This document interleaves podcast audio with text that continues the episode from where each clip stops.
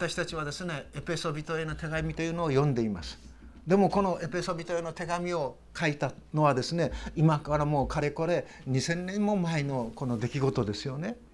そしてまたこの手紙を読んでいて教えられるのは著者がどういう状況にあったかと言いますと捕らえられてあのローマのですね牢にいる。そういう状況の中でこう書くわけですよね。ですから読む私たちがいかにそのパウロこのエペソビトへの著者のですね心なり思いなりあるいはその変遷なりを受け止めることができるのか。これはですね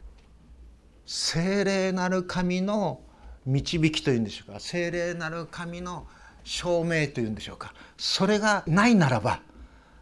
私たちはただ右から左にスーッと読むだけにしか過ぎないと思うんです。今私は聖霊なる神と言いました聖霊ということを使いました。霊スピリットということですね。スピリット・オブ・ゴッドですね。その聖霊なる神のお働きは大きく分けて2つあるんです。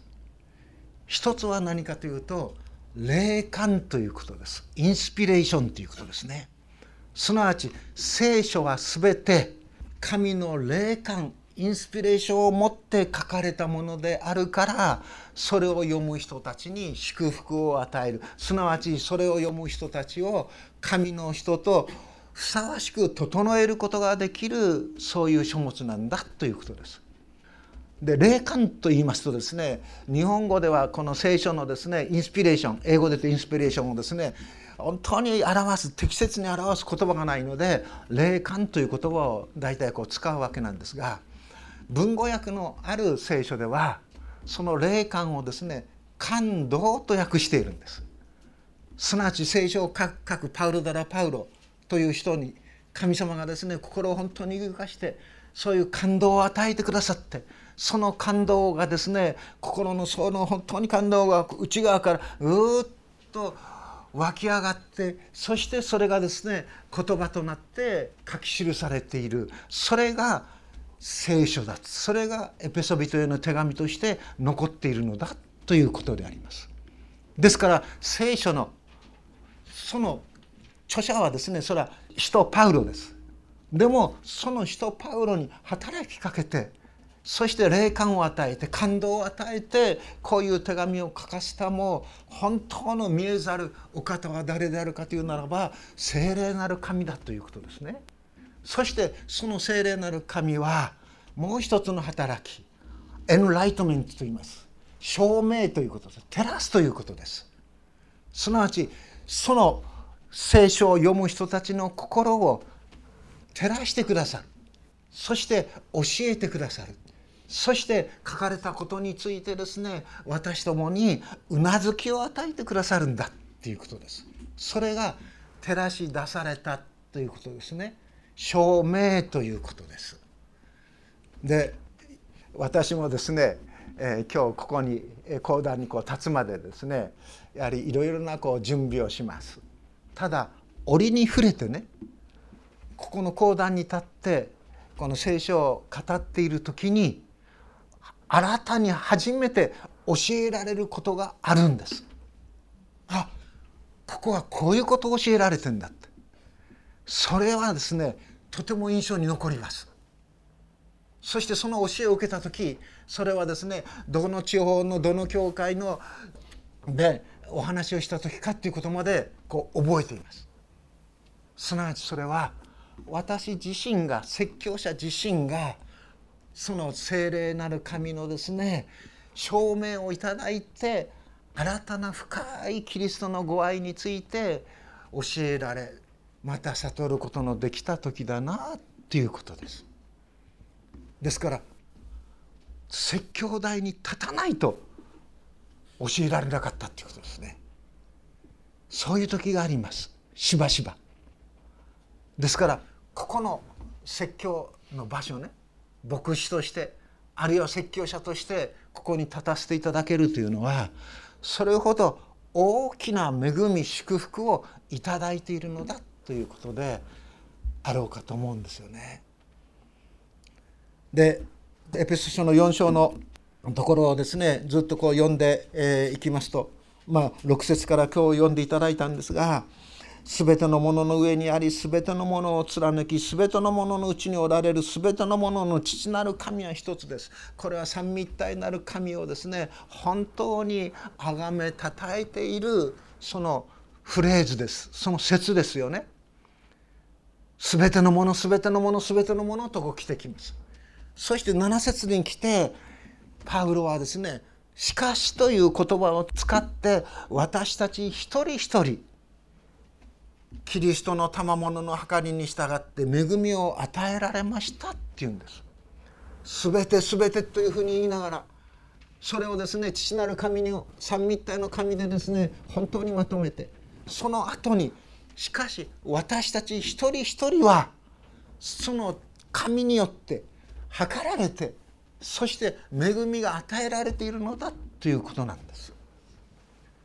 神様に計られる私たちということです。測られるということはあんまりいい気持ちじゃないですよね。えー、そしてまた測られるということは、え、私たちを緊張させもすると思うんです。測るっていうんですからね。で、えー、最近ですねこの数日ですかあのキログラム元気っていうそのフランスにあるね 1kg の重さを表す奮闘のようなものが映し出されてきましたよね。そしてそれのコピーがこの茨城県の筑波のですね研究所にもあるのだっていうようなことでそれを NHK が放送なんかしてましたよね。でそのキログラム元気の奮闘がを基準にして重さを測っていたわけなんですけども最近のその学会ではそれが改められたようですね別の単位になぜかというとですね何十年か何百年かこう経った時にその 1kg 元気そのものがですね重さがこう10の何乗倍か知りませんけどももう変わるっていうんだそうですね。でそうしますと実にミクロの世界で細かい作業で、えー、この仕事をしているサイエンスティス科学者たちは困っちゃいしまうようですね正確に表す単位がないもんですからだからもう一度集まってその重さの単位をこの確定しようという作業になったんだと思うんです。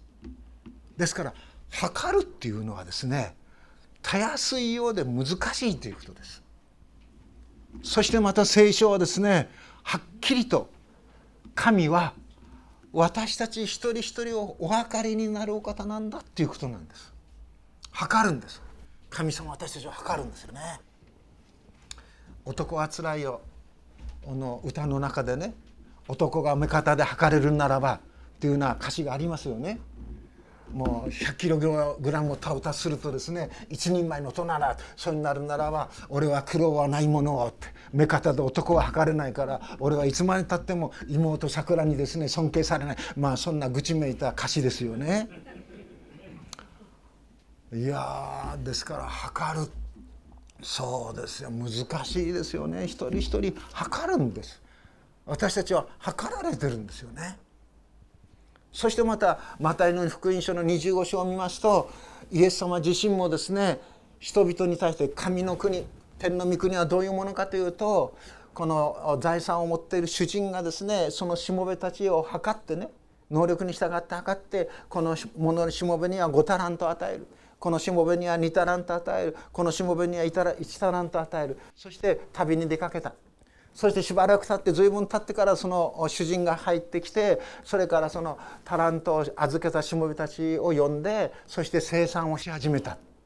そういう例え話が出てきますよねタラント。その時5タラント預かったものはどうしたかというとすぐに出て行って商売をして5タラント儲けてそれ神様もう全部で10タラントあります。こう差し出すわけです。そうするとその主人はですね喜ぶわけですよね。よくやった。良い忠実なしもべだ。だからお前にねいいものたくさん与えようというわけです。2タラント預かったものもですね出て行って商売して2タラントを設けてそして主人の前に差し出すわけです。そうするとよくやった良い忠実なしもべだとこういうわけですよね。言われるわけです。ですが1タラント預かった人はどうしたかというとその1タラントをね土の中に埋めちゃったっていうんですね。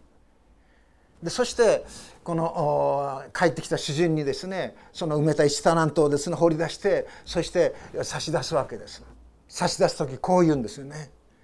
あなた様はまかないところから刈り取り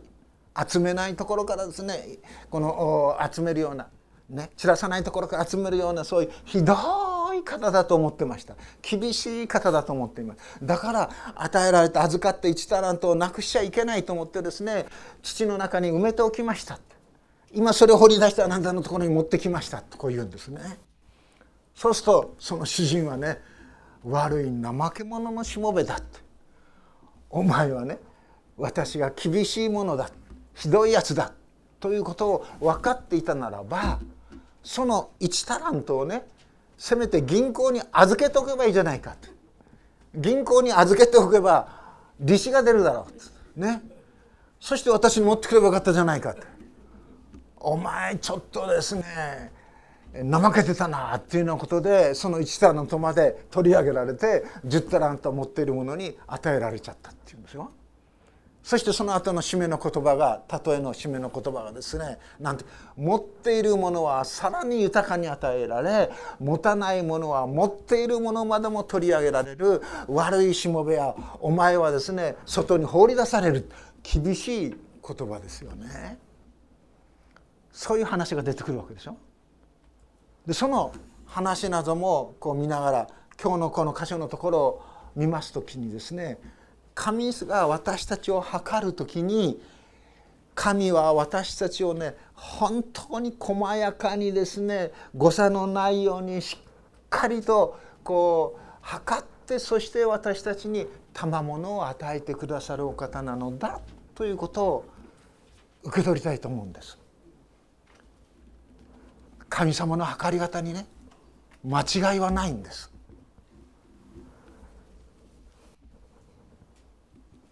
私たちはともすれば不平を言うんですよね。なんで私はね漬物屋のせがれに生まれたんだろうと 掘った床屋みたいなところでね私の両親おふくろと親父もですね養女に行ってそしてまたですね親父もその養女に行った先のですね養子に入ってそこでいろんなことがあってですね家飛び出してそしてですね本当に実家に戻ったけどももう何を今更帰ってくるのかみたいな冷たい視線の中でですね23ヶ月耐えてそして近くの町栃木に出てきてそして仕事を始めていくわけですよね。まさにそういう中でこの漬物屋を始めているその漬物屋始めるものですね最初漬物屋から始めようと言ったのではない父親はですね青果市場に勤めてですねそういう野菜やいろんなりんごなんかのねこの売り買い人をやってたわけです。でっかい声張り上げて。そして、えー、おふくろはですねその乾物屋で野菜大根とかそういうのを売ってたわけですね。乾物と一緒に。売れ残るでしょ？ともったいないでしょ？安く売らないで母は母はねそれを漬物にして売ってたんです。でその漬物がうまい。栗原さんちの漬物はうまいっていうので発起してね。一年発起してそして漬物屋に変えた。ていうようなことですよね。ですから家に帰るといつも今頃はですね大根洗ってあの漬け込むでしょ？そうするとですねもうたくあんの匂いプンプンですよ。もう春夏前になればですねこのらっきょう洗ったりですねもう漬物やったのは本当にね臭い。もうたくあん大嫌いっていう人が何人かいました。なぜ嫌いなの？って聞いたんです。匂いが嫌だっつうんですね。わあもう匂いが嫌な人をね匂いが好きになれって言えないでしょ？ですからねやっぱり学校小学校行ってもですね私はある面でガキ大将でしたからいじめられなかったけども姉なんかはねもうからかわれたんです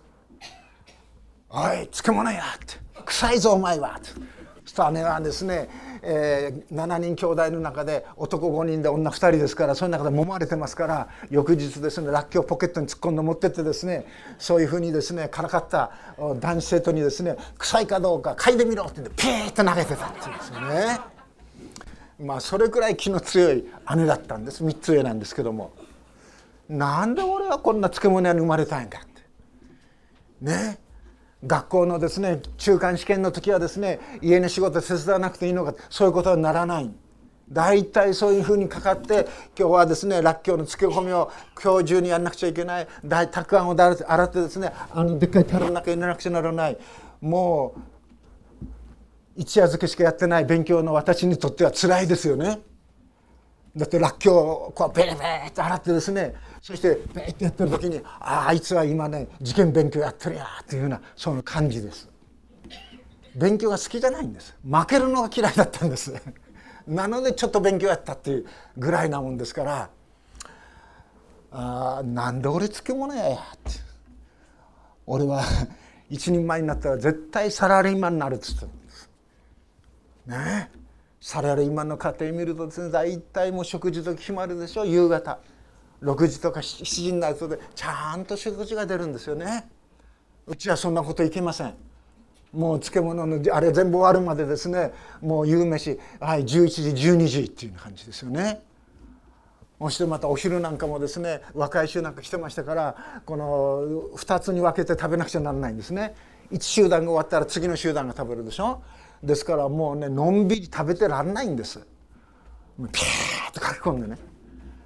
ですからそういう習性っていうのはなかなか治んないんですよね。結婚しても治んない。結婚して67年経った時でしょうか。うちの家内からですねもう悲惨な叫び声聞きましたよあなたそんなに早く食べないでって言うんですね。なぜ？だってここに持ったねいろんなつけあのおかずがねなくなっちゃうような気がするんだって言うんですね。はあ、それからかどうか知りません。小皿に分けて出すようになった。まあそれぐらいですよね。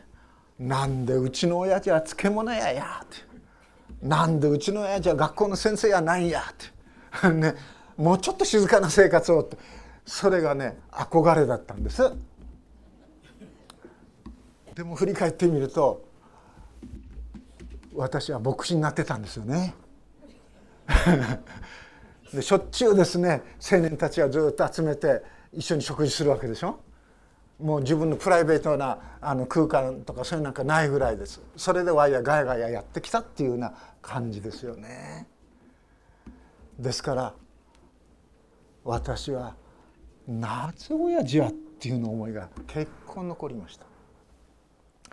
でも今振り返って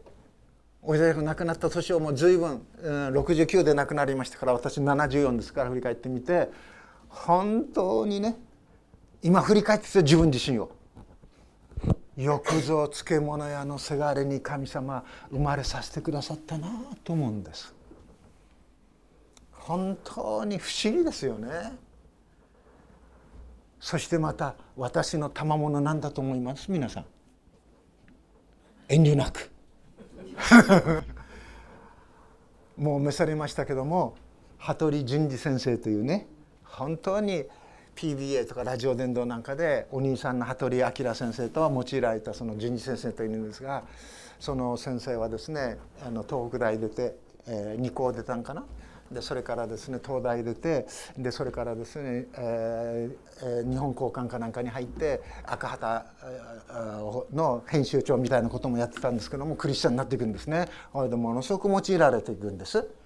でその羽鳥淳二先生からねある時ねえー、宣教師訓練コースみたいなのがあってそこに出た時にこう言われたんです「栗原君」って「ちょっとこっち来らっしゃい」って「はい」ってなんかね嬉しくなったんです「こっち来らっしゃい」ってあなんか褒めてくれるのかなって「君いいね進学校の成績いいね」とかね「うん、よくやってね」なんか褒めてくれるかと思ってたんです。そしたらねこう言うんです「君いい賜物持ってる」って「何ですか?」って。声がでっかいことだって言うんです。ああ私の賜物はでっかい声なのかで それで翌日から始まったロボ伝道で駅前に立って青梅の駅前に立ってマイク片手にですねプラットフォームにいる人たちに呼びかけるんです。さあプラットフォームにいる皆さんちょっと耳を貸してください。列車が来る前の23分でいいですからちょっと聞いてくださいみたいなこと言うわけですよ。ね？で今日のフレンドシップセンターのですねセンターじゃないや。フレンドシップサンデーだ。の中身見たらですね吉田先生がおもろい面白い書き方してますよ。実演販売を例にとってですね俺も実演販売ねあのでっかいですねジャスコかどうか分かりませんけどそこでですこういうふうに実演販売したらどうだろうかってちょっと書いてありますから後で読んでみてください。ああ吉田先生もちょっと砕けてきたな幅が出てきたかななんて。まあ少し先輩ですからね。言えるんですけども。もう本当に神は私たち一人一人を細かく細かく丁寧に測ってそして賜物をくださっているんです。ねえ。私なんかないわ。そんなことはないんです。あるんですね。ないと思っていたそういう賜物をですねある意味では磨き方によってはねそれがですねあの喜びになってくる良くなってくる場合もこうあります。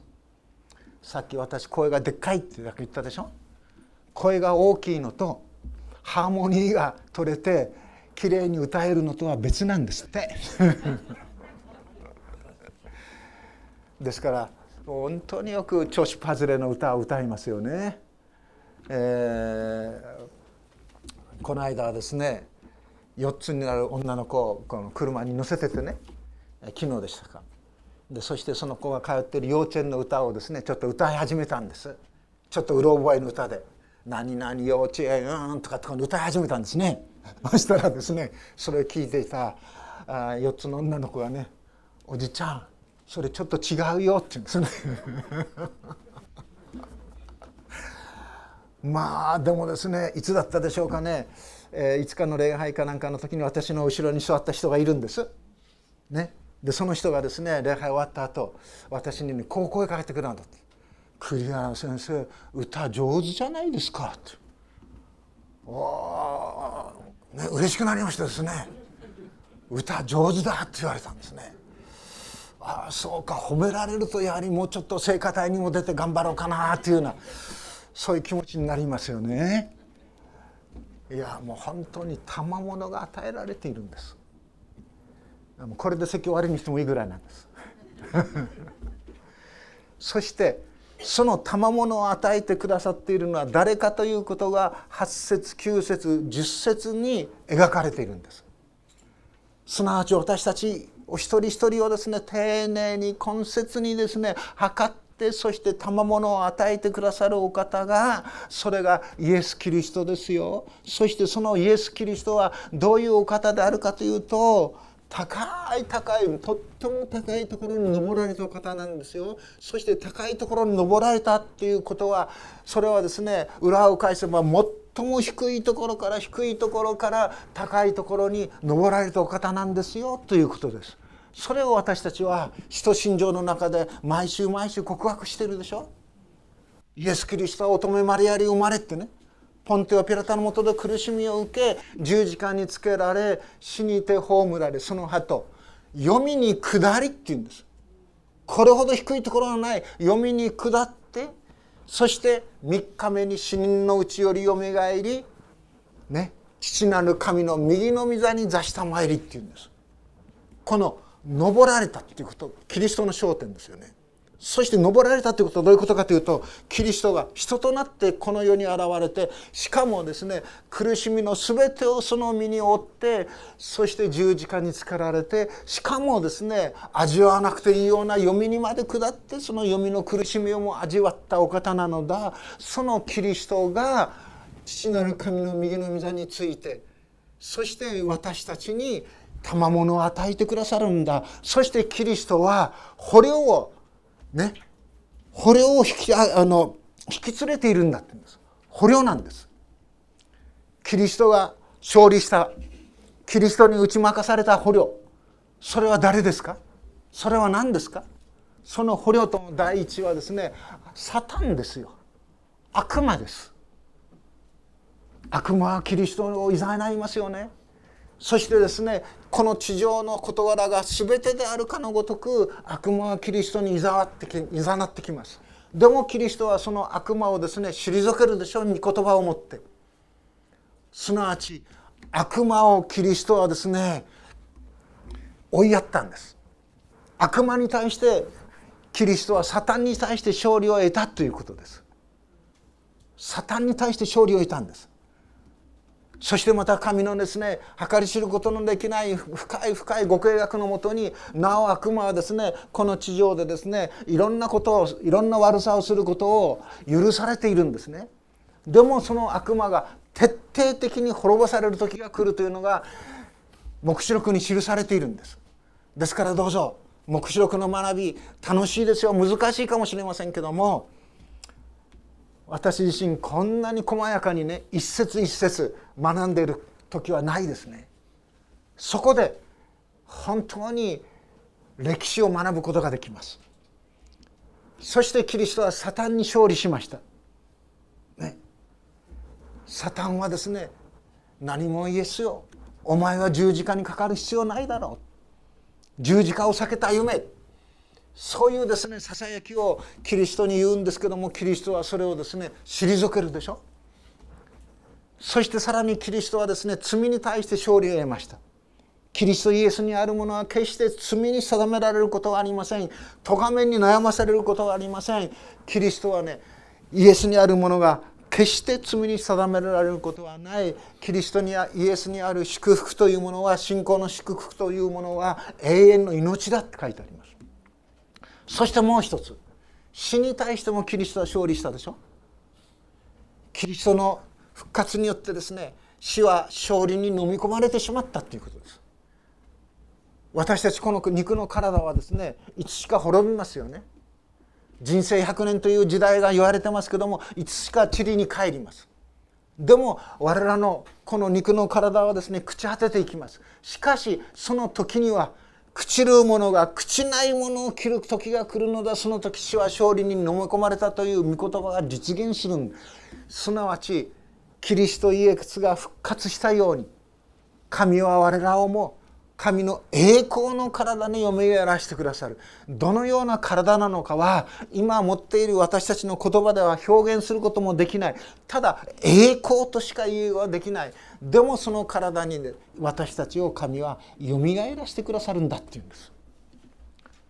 よみがえらせてくださる時に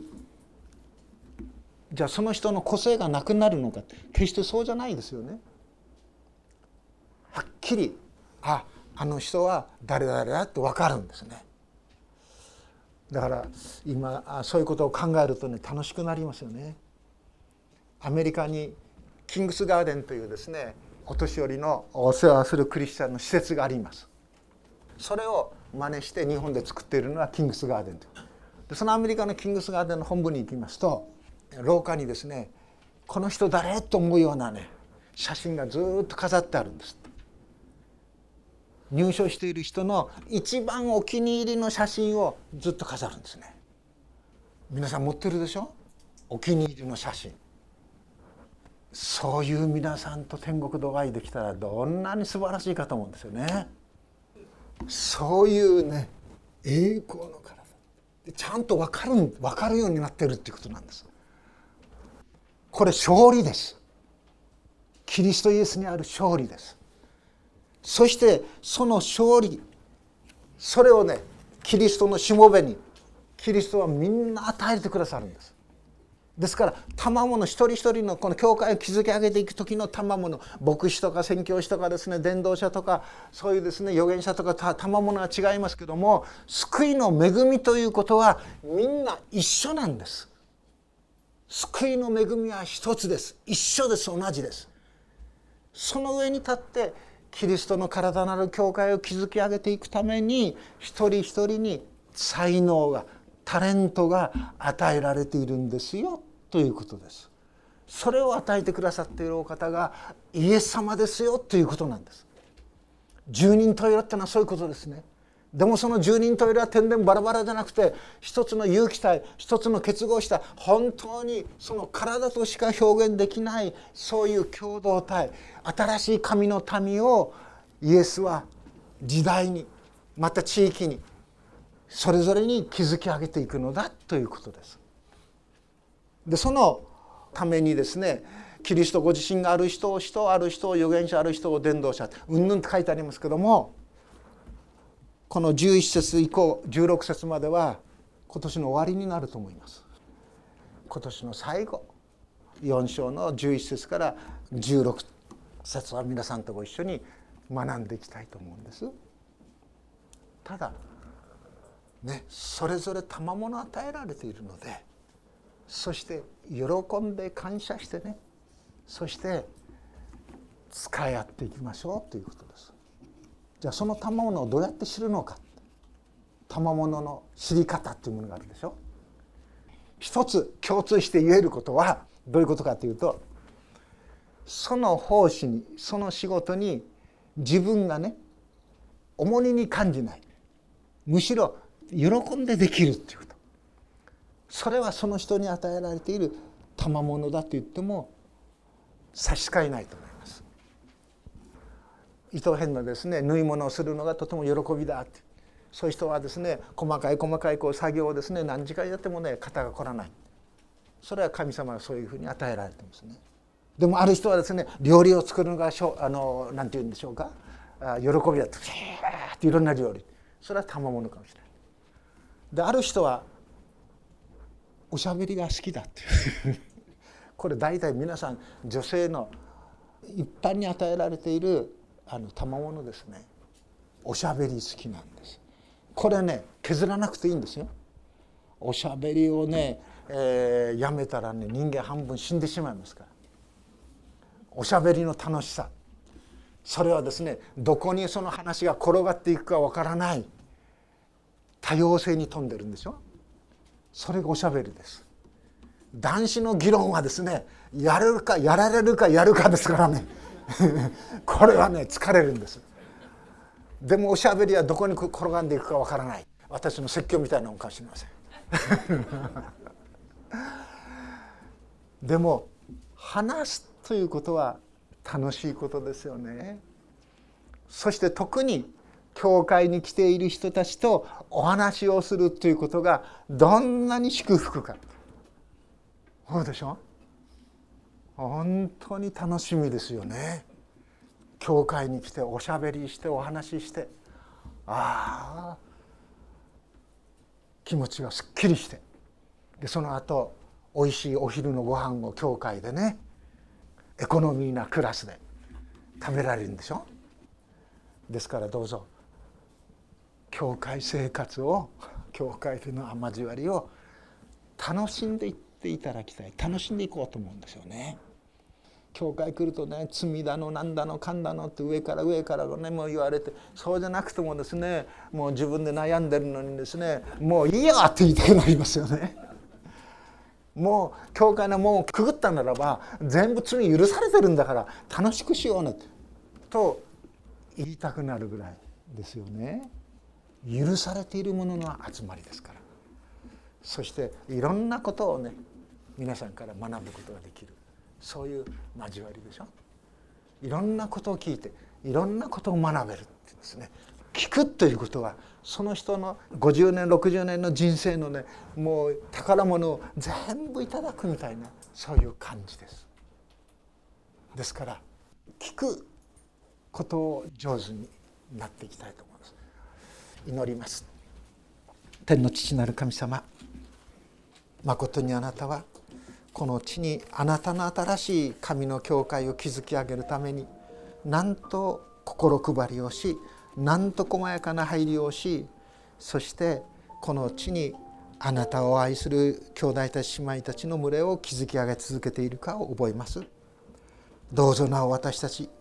ここで出会う一人一人を喜びそして感謝しそしてさらにその交わりを広げ深くしていくことができるように顧みてください。主イエスキリストの皆によって祈ります。アーメン